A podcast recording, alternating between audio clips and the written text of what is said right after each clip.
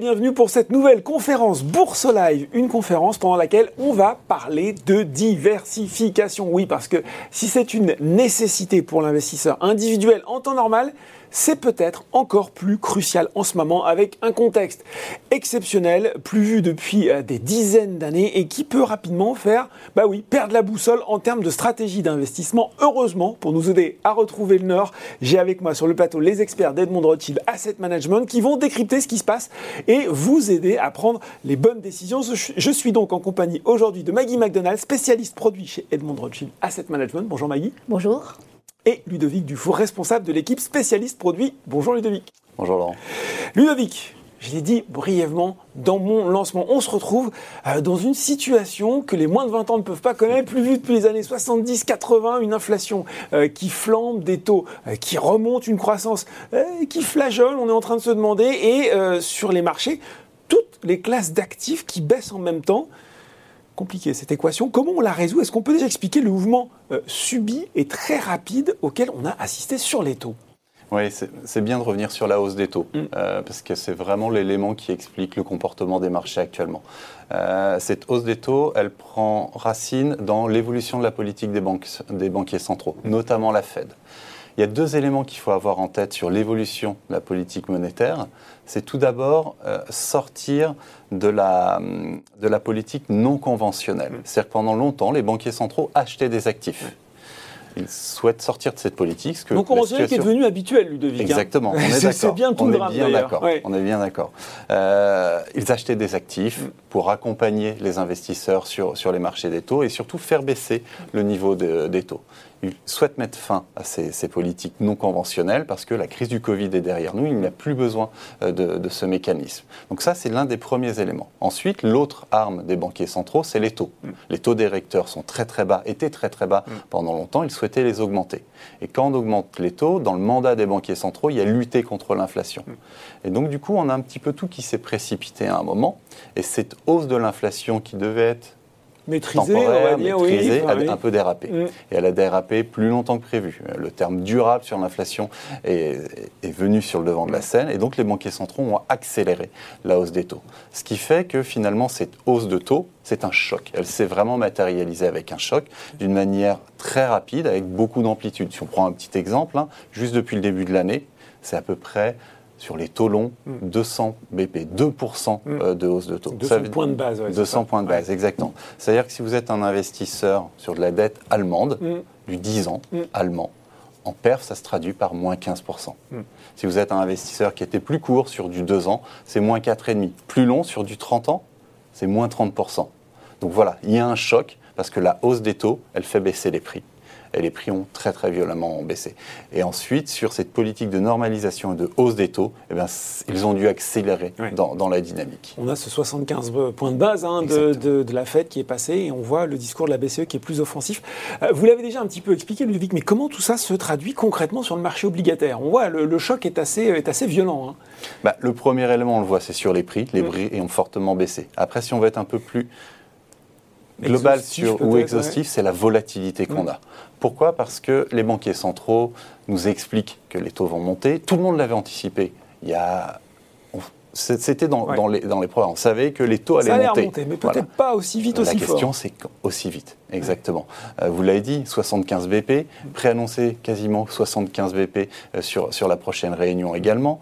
Euh, sur la BCE, qui en début d'année n'annonçait pas de hausse de taux, le marché en attendait un petit peu, 50, 50 BP le marché attendait. Donc 0,5% de hausse sur 2022. La BCE est venue début juin en expliquant que finalement, 25 centimes en, juillet, 50 centimes à la rentrée et encore 25-25. Donc elle a mis le marché sur à peu près 125 centimes mmh. BP de hausse de taux. 1,25% si on essaie voilà, après de retraduire un peu tout ça. Donc ça fait 5 hausses, dont une, une double à 50 centimes. Mais par rapport à ça, le marché anticipe. Mmh. Et le marché, en fait, si on regarde ce qu'attend le marché cette année, c'est 1,8% de hausse de taux. Donc c'est encore au-dessus. C'est encore au-dessus. Et c'est ça qui génère beaucoup d'inflation, euh, de volatilité sur le marché des taux. C'est où est-ce qu'ils vont s'arrêter, etc. Et les autres inquiétudes que ça suscite, c'est que plus on, augmente les taux, plus on est restrictif. Mm. Et c'est quoi la transmission vers la croissance? Oui, parce que pourquoi il y a cette incertitude du marché, Ludovic? C'est parce qu'on a l'impression que l'inflation est toujours pas véritablement sous contrôle, c'est ça? La, question, c'est est-ce que cette politique monétaire peut permettre de remettre cette inflation sous contrôle? Et on voit que sur les, les chiffres, on n'arrête pas de faire de nouveaux plus hauts et puis tout le temps d'avoir de l'exceptionnel. Mm. L'été dernier, l'exceptionnel, c'était les voitures d'occasion sur le marché américain qui explosaient. Ah, l'inflation dérape encore. On a eu l'énergie, avec mm. en plus accentué avec le, choc géopolitique, la crise en Ukraine. Euh, le mois dernier, c'était le prix des billets d'avion. Après mm. cette, économie qui réouvre suite au, Covid, on consomme des biens et puis après on consomme des services. Et donc c'est plein d'éléments euh, de petits chocs, mais à chaque fois, c'est des chocs d'offres euh, qui, font que cette inflation continue d'augmenter. Donc, du coup, les banquiers centraux durcissent euh, le, ton. La question, c'est est-ce qu'à un moment, à force de durcir, on tombe sur l'accident de politique monétaire et on nous amène à rentrer en récession? Le constat est posé. Il est un petit peu inquiétant quand même, il faut le reconnaître. Comment on adapte tout ça au niveau de son allocation Les gens qui nous regardent se disent comment on peut faire maintenant? Qu'est-ce qu'il va falloir aller rechercher? Qu'est-ce qu'il va falloir faire en fait? Alors il y a le premier élément, euh, parce qu'on peut faire regarder dans le rétro, regarder ce qu'il aurait fallu faire. On l'a fait, voilà. Donc il ne fallait pas avoir tôt, il fallait être très, peu sensible, etc. Bon, ça c'est un peu derrière nous. Aujourd'hui, avec la hausse des taux, il y a un élément qui est concomitant, c'est que les taux sont plus hauts. Mm. Donc ça veut dire qu'ils rémunèrent plus. Mm. Euh, étant donné qu'on a également des inquiétudes sur le ralentissement économique, les spreads de crédit mm-hmm. sont également plus hauts. Donc au final, aujourd'hui, si on achète des taux, on a un niveau de rémunération qui est bien plus intéressant. Si on met des, chiffres sur, sur ces éléments, euh, on le disait, on est sur les taux à peu près à 1,70 en, en, zone euro, on est revenu à 2,75 sur le 10 ans mm. euh, américain. Mais à côté de ça, on a les spreads de crédit. On peut aujourd'hui. On explique peut-être ce que c'est oui. un spread de crédit pour les gens qui seraient un petit peu largués. Le, le, taux supplémentaire qu'on demande à cet émetteur pour s'endetter. D'accord. C'est-à-dire que si on le fait sur un exemple simple, on va mhm. dire que le taux de base en Europe, c'est l'Allemagne, un taux à 1,70. Mhm. L'Italie, quand elle s'endette, elle s'endette plus cher. Donc c'est l'écart entre le taux de référence qui va être le taux allemand et le taux d'autres pays. Aujourd'hui, elle s'endette avec 190 BP, 1,9% de plus. Et il y a eu un petit stress la semaine dernière parce que c'est monté jusqu'à 2,4%. On pourra y revenir. Euh, donc du coup, en revanche, ça, ça nous donne des, niveaux de, rémunération. Et aujourd'hui, il y a un élément qui commence à être intéressant. Il ne faut pas se précipiter, mais il y a un élément qui est intéressant, c'est qu'on peut construire des portefeuilles de qualité, mhm. même courts en duration mhm. qui, ont, qui affichent des niveaux de rémunération intéressants.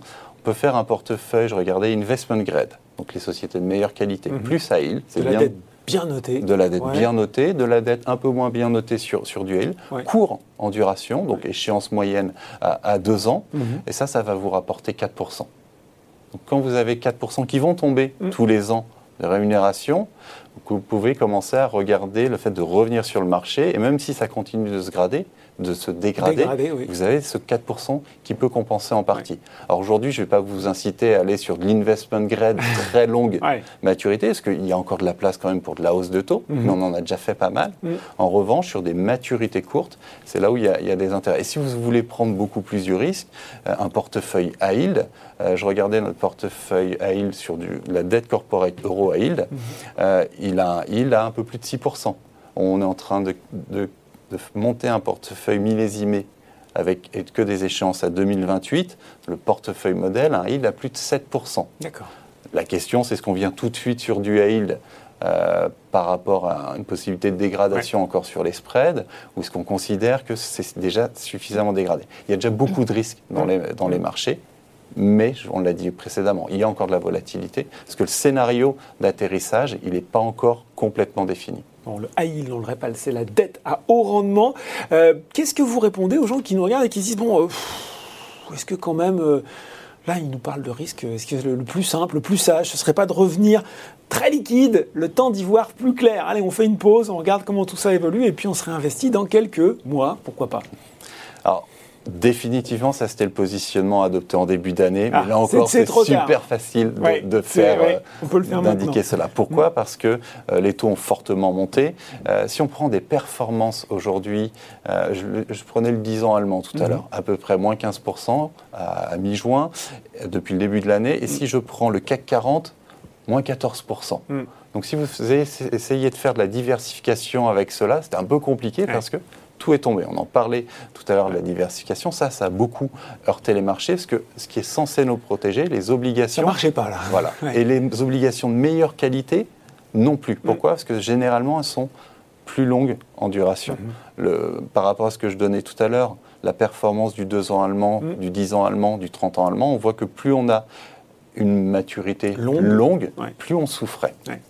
Euh, et quand on va sur de l'investment grade, généralement, par construction, c'est un peu plus long. Il faut vraiment reprendre sa grammaire en ce moment, hein, oui. Hein.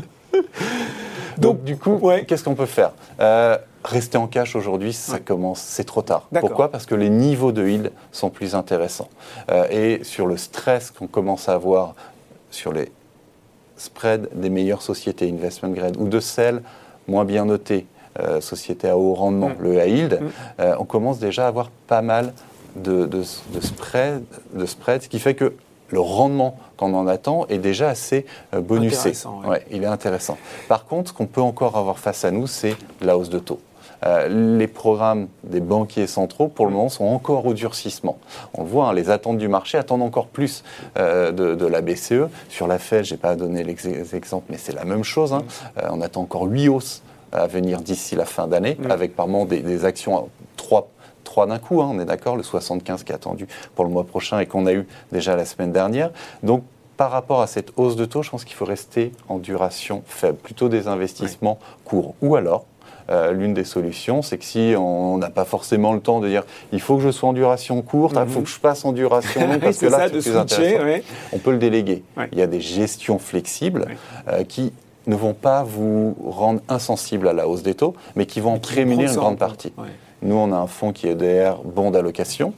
Depuis le début de l'année, sur une parité à mi-juin, il est à moins 7,75, donc c'est une performance négative, mhm. mais son indicateur de référence, il est à moins 15. Donc on a fait mieux dans la baisse. Ce qui est intéressant quand un fonds fait mieux dans la baisse, quand vous essayez de sélectionner mhm. un fonds qui est flexible, c'est qu'il a de l'avance et donc il gère avec un certain confort. Donc le moment où il faudra remettre du risque, parce que ça fait partie de son mandat, se dérisquer et remettre du risque, ce sera d'autant plus facile pour lui de venir se re-risquer qu'il est dans une situation confortable avec de l'avance. Euh, donc aujourd'hui, en termes d'investissement, des durations courtes. On peut commencer à regarder, euh, remettre du risque. Je serais plutôt sur des approches un peu composées entre l'investment grade euh, du, ou du hail ou des fonds millésimés. On sait qu'il a une échéance, donc ça va être porté et petit à petit, on va venir cristalliser le, niveau de rendement. Euh, en laissant de côté euh, les, défauts, mais ça c'est le boulot de l'équipe de gestion de uh-huh. sélectionner les boîtes qui ne feront pas défaut. Ou alors, si on veut déléguer, on délègue, on va sur de la gestion flexible. Mais il y a encore de la place pour avoir des taux aujourd'hui. Euh, dans un portefeuille. Euh, on a euh, eu le coup d'œil dans le rétroviseur. On va essayer de voir un petit peu ce qui nous attend sur la route, là, les obstacles. Qu'est-ce qu'on regarde dans les mois à venir? On l'a vu déjà cette remontée des taux. Comment il va falloir naviguer dans cet environnement? Je pense aussi, on est voilà, l'été s'approche. C'est le moment où on va partir en vacances, mais on redoute toujours parfois un petit peu un été meurtrier sur les marchés. voilà, qu'est-ce que vous voyez? Ou en tout cas quels scénarios sont possibles? Alors, c'est bien justement de raisonner en scénario. Euh, parce qu'on n'a pas de boule de cristal encore, on l'a pas trouvé. Hein. Exactement. on va dire tout de euh, suite. Il y, a trois scénarios qui émergent. Ces trois scénarios qui sont un peu risqués. Donc, on est dans un, environnement qui reste risqué. On l'avertit tout de euh, suite. C'est ça. Le premier, c'est le scénario de, stagflation. Mm. C'est-à-dire qu'une croissance économique qui reste stable, mais l'inflation s'installe et plus mm. durable. La conséquence de ce scénario, c'est que les taux vont encore un peu monter. Mm. Parce que les banquiers centraux seront amené à encore durcir le ton sur, sur les hausses des taux. Mais si la croissance reste stable, derrière, il n'y a pas de dérapage, et donc il faut plutôt peu de duration en portefeuille, on peut commencer à remettre du risque on le disait, les spreads de crédit ou sur les actions, mais Maggie en parlera plus longuement euh, par la suite. Ça, c'est un scénario qui est, probable. Un deuxième scénario, qui est également assez probable, c'est une récession technique. Alors, une récession technique, qu'est-ce que c'est? Deux mois de croissance négative. Deux mois, oui. Deux trimestres, pardon. Deux trimestres de croissance négative. Deux trimestres de En revanche, sans vrai euh, impact sur la, la sphère économique. C'est qu'on a ces deux euh, mois de ces deux trimestres de croissance négative, mais derrière, on a un peu un rebond technique Ouais. par rapport aux effets de base. Et finalement, sans frais. oui, c'est un peu ça, parce que l'économie reste solide, ça Ouais. se dégrade pas, tout le monde ne prend pas peur, et donc on a toujours de l'investissement, le taux de chômage n'explose, euh, ne, ne dérape pas, Mm. euh, et puis là, les consommateurs ne mettent pas tout en épargne Ouais, et ouais. continuent de... C'est juste un peu plus de prudence. Ça, c'est un scénario qui qui peut se matérialiser et qui est assez probable. Dans ce cas-là, euh, ce qu'on peut attendre, c'est un peu moins de, de- de hausse de taux, euh, rester plutôt sur le, le- le programme qu'on a. Et dans ce scénario, l'inflation pourrait faire son pic et derrière se, se stabiliser. Donc c'est un, un- un scénario assez positif euh, qui permet de commencer à remettre du risque ou d'avoir l'opportunité de le faire assez vite. Le troisième, Ouais. Moins probable, mais on ne peut pas l'exclure, parce que quand on fait des scénarios... j'ai pas envie d'entendre celui-là, je sais pas pourquoi. bah, récession un peu plus durable. Ouais. C'est-à-dire qu'on a les deux trimestres techniques, mais derrière, ça crispe l'économie. Ouais. Euh, les banquiers centraux mettent un peu de temps euh, à, à réagir, continuent de monter. Voilà. Et là, du coup, euh, on prend peur. On prend peur. Bon, quand on Il a est- dit que c'était compliqué. C'est pas Oui, celui oui, que je privilégierais. Bon, voilà. Ah, c'est pas celui que Ludovic privilégie. Je me tourne maintenant vers vous, Maggie. Si on regarde maintenant les actions, c'est un peu pareil. hein, un paysage très chamboulé avec une grosse correction euh, des valeurs de croissance, notamment des technos qui ont, qui ont si bien réussi sur euh, les années précédentes. Euh, comment, là aussi, on réagit dans ce contexte? Ben, cette correction, en fait, elle correspond à ce changement de paradigme hein, sur le marché des taux, hein, puisque euh, on quitte, on va dire, un monde où la croissance a été financée à tout prix, Euh, ah, et on a en fait maintenant euh, dans un monde où les niveaux de valorisation vont être de nouveau importants, les notions effectivement de profitabilité, euh, de génération de flux de trésorerie euh, deviennent effectivement des euh, sujets que les investisseurs regardent de nouveau. Et, euh, et nous, notre conviction, eh ben, c'est qu'il va effectivement euh, continuer, il va falloir continuer en fait de privilégier euh, ces sociétés qui sont des sociétés rentables, ces sociétés qui ont aussi en fait une bonne visibilité de par leur exposition à de la croissance structurelle et qui sont aussi correctement valorisées. Donc pour nous, le, je veux dire la la règle aujourd'hui, c'est de privilégier la diversification, parce que qui dit diversification dit meilleure gestion du risque. hein. Et deuxième élément, c'est de regarder effectivement la valorisation, qui est un peu cette corde de rappel euh, qui a été, je veux dire, impulsée par cette remontée des taux. Un peu comme avec Ludovic, on a l'impression que là aussi, c'est un peu un retour aux fondamentaux, hein, finalement, des choses qu'on avait un peu perdu de vue sur les dernières années. Euh, Il y, a- il y a aussi cette question de l'investissement thématique qu'on a souvent euh, présenté euh, comme une façon de traverser les crises en misant sur les tendances de long terme. On en parle souvent sur les plateaux de Boursorama, vieillissement de la population, la transition énergétique, voilà, des, cycles d'investissement longs qui vont euh, euh, profondément modifier l'économie. Est-ce que c'est toujours aussi pertinent aujourd'hui? Oui, bien évidemment, la gestion thématique, euh, c'est une euh, gestion de long terme. hein. On va essayer de capter ces méga tendances hein, qui sont là pour durer, non, euh, enfin pas un an, mais euh, plusieurs euh, années, voire des décennies. Et, et- mais là encore, la, j'ai envie de dire, la règle, c'est de construire des portefeuilles qui restent très bien diversifiés selon les typologies de sociétés. Donc privilégier des sociétés qui sont établies, peut-être plus avancées dans leur cycle de vie, des sociétés effectivement peut-être plus innovantes, et là plus, plus effectivement euh, euh, en démarrage, on va dire, de, de ce cycle d'expansion. Euh, donc la diversification au sein effectivement de la thématique nous paraît euh, vraiment essentielle pour traverser la volatilité. Euh, deuxième élément, euh, c'est euh, la qualité, on va dire, de la sélection, de ce qu'on appelle le stock picking. Pour nous, euh, vraiment redevient essentiel et on, on est convaincu qu'on peut continuer à créer de la valeur dans un environnement volatile en privilégiant les sociétés euh, qui euh, ont euh, des modèles de croissance durables, qui sont exposés à de la thématique structurelle et qui restent euh, correctement valorisés. Bon, c'est le grand retour des gérants actifs. Euh, Est-ce qu'il y a des produits justement chez Edmond Rothschild Asset Management qui permettent de s'e- s'exposer à ces tendances? Oui, tout à fait. On a une, gamme de gestion euh, thématique euh, sur euh, à la fois donc le big data, hein, donc cette quatrième révolution industrielle qui permet de s'exposer donc à la pénétration des métadonnées dans l- euh, l'intégralité de l'économie. Et là encore, vous voyez, on parle de l'intégralité de l'économie, on ne parle pas uniquement du secteur tech. Voilà. On bien, de toute façon, maintenant, la donnée est partout. Voilà. Ouais. Et, et l'idée, effectivement, c'est de capter voilà, cette, pénétration voilà, des métadonnées de manière très transverse hein, mm. au sein effectivement de plusieurs secteurs, pas uniquement voilà, la, la, partie technologique.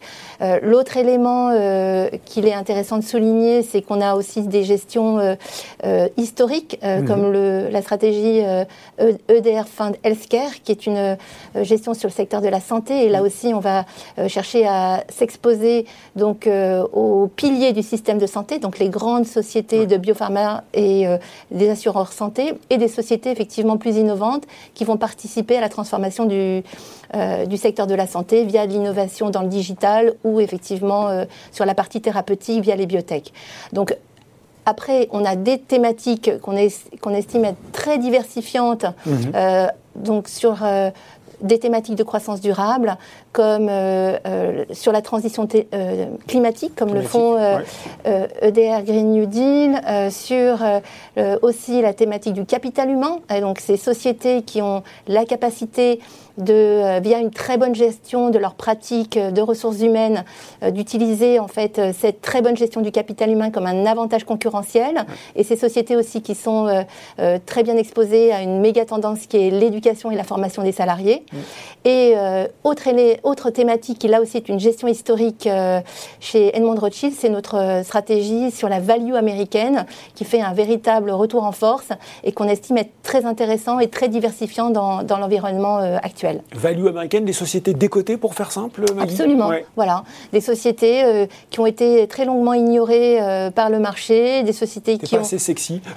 qui, qui, étaient effectivement un peu labellisées comme de l'économie effectivement voilà, de, traditionnels, euh, mais qui en fait ont des bilans très solides, euh, ont la capacité effectivement euh, de traverser les cycles et sur lesquels on estime qu'il y a un, rattrapage de mhm. valorisation qui peut être fait, surtout dans un environnement où en fait ben, les, la croissance effectivement devient plus compliquée à justifier. Donc revenir effectivement sur la value a un véritable sens aujourd'hui. Bon, forcément, il faut à ce moment-là qu'on parle d'investissement socialement responsable, d'investissement durable. Euh, je ne vais pas refaire la musique, respect des critères ESG, environnementaux, sociaux, gouvernance, mais, mais, mais, ce qui monte depuis le début de l'année, c'est plutôt les sociétés pétrolières, les sociétés d'armement et finalement les sociétés bien euh, notées ESG qui trinquent relativement. Là aussi, on est un petit peu déstabilisé par, par cet environnement qu'on traverse. Bah, là aussi, euh, sur l'ESG, euh, c'est une gestion de long terme. Hein. donc, euh, c'est vrai que, on va dire, cette correction qu'on a, et là encore, c'est très relatif, ça dépend, on va dire, des, fonds et des gestions. on estime effectivement que c'est des thématiques à la fois sur l'ESG qui vont rester, parce que, enfin, pour trois raisons. Première, première raison, vous avez une véritable, on va dire, exigence sur le plan réglementaire. Hein. donc, effectivement, nécessité d'aligner les portefeuilles sur des euh, des scénarios, de, notamment euh, trajectoire de réchauffement climatique. Hein, Exactement, des scénarios de, degrés. Deuxième élément, vous avez la demande des clients hein, qui continuent en fait à rester très très robustes. Hein. Euh, euh, l'idée, c'est d'investir sur des sociétés qui vont participer à cette transition vers un monde plus durable. Et là, en fait, on continue à nous, avoir une très très forte demande de la part de nos clients. Et troisième élément, et, nous, et ça, ça vient un peu de, de notre ADN en tant qu'investisseur de long terme qui cherche effectivement à privilégier les sociétés euh, de croissance durable à impact sociétal positif, euh, on est convaincu effectivement que ces sociétés créent de la valeur.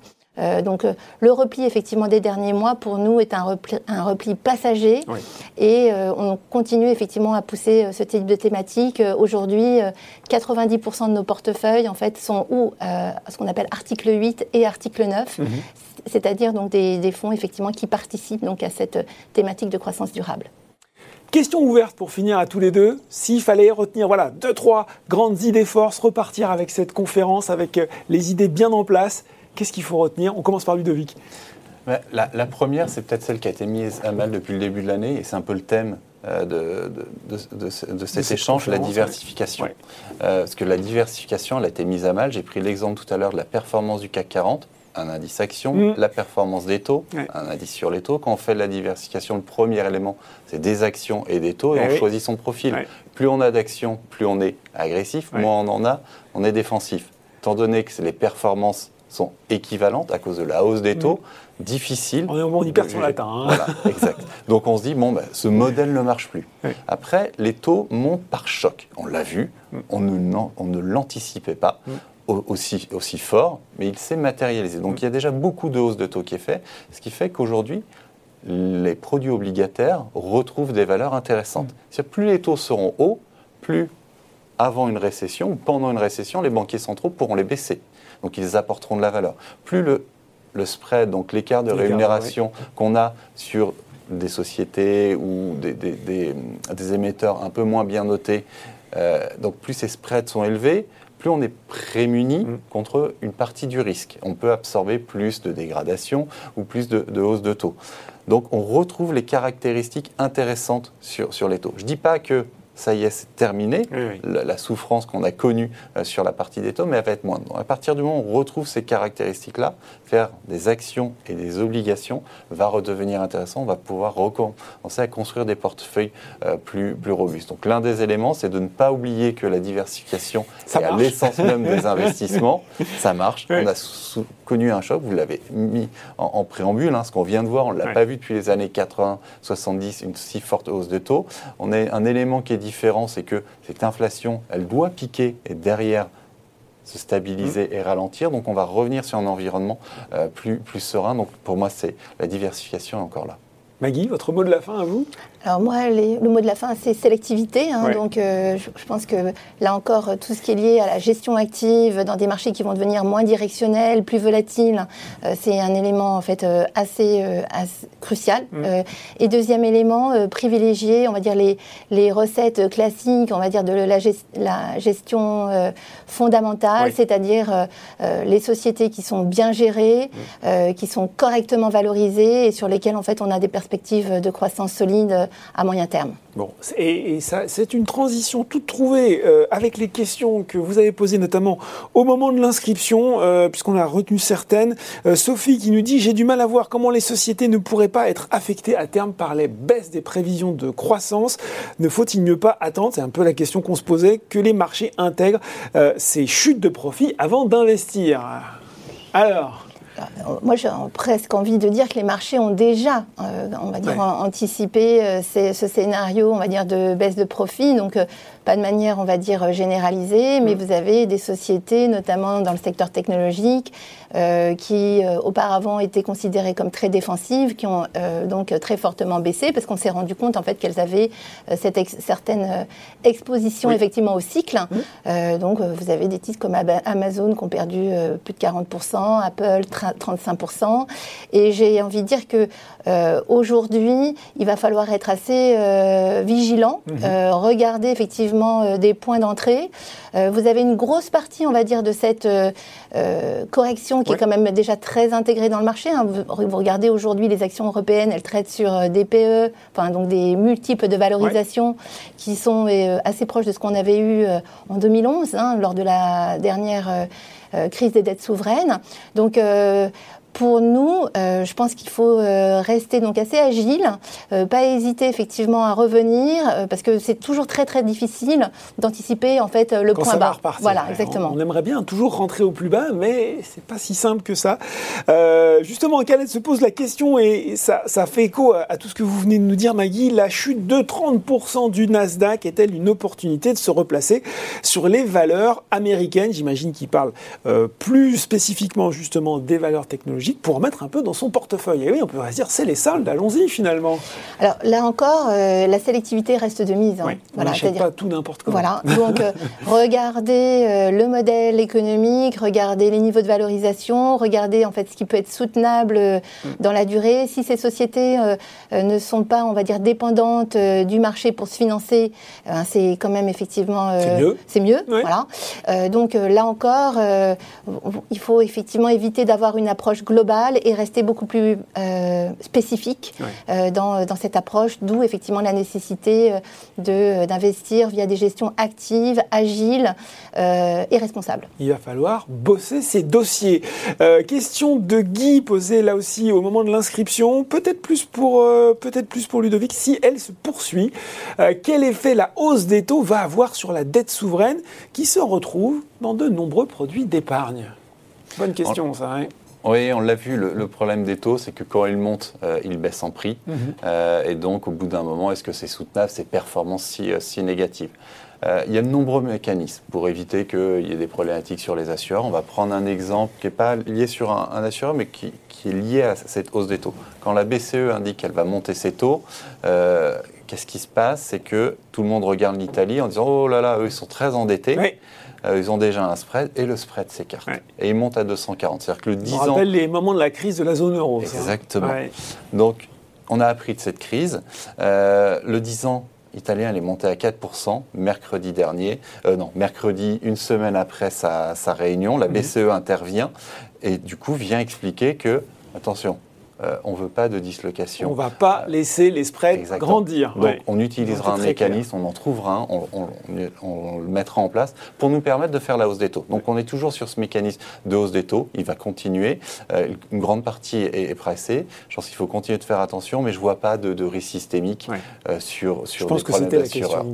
Et là, il n'y en a pas. On a les mécanismes, on a mhm. beaucoup appris au cours des dix dernières années, et aujourd'hui, les tout est prêt, le cas échéant, pour déployer euh, des, mécanismes spécifiques pour les assureurs. Sur les, dettes périphériques, on a les, mécanismes, donc il n'y a pas de, risque de contagion et c'est en tête de, tout le monde. Par contre, face à cette hausse de taux, euh, Guy, en tant qu'investisseur, euh, je ne sais pas s'il faut être sur des produits assurantiels aujourd'hui ou plutôt aller capter ces, hausses de taux. Et si ces niveaux de, taux plus intéressants, et si vous avez des problèmes à identifier le timing, confiez-le sur une gestion flexible.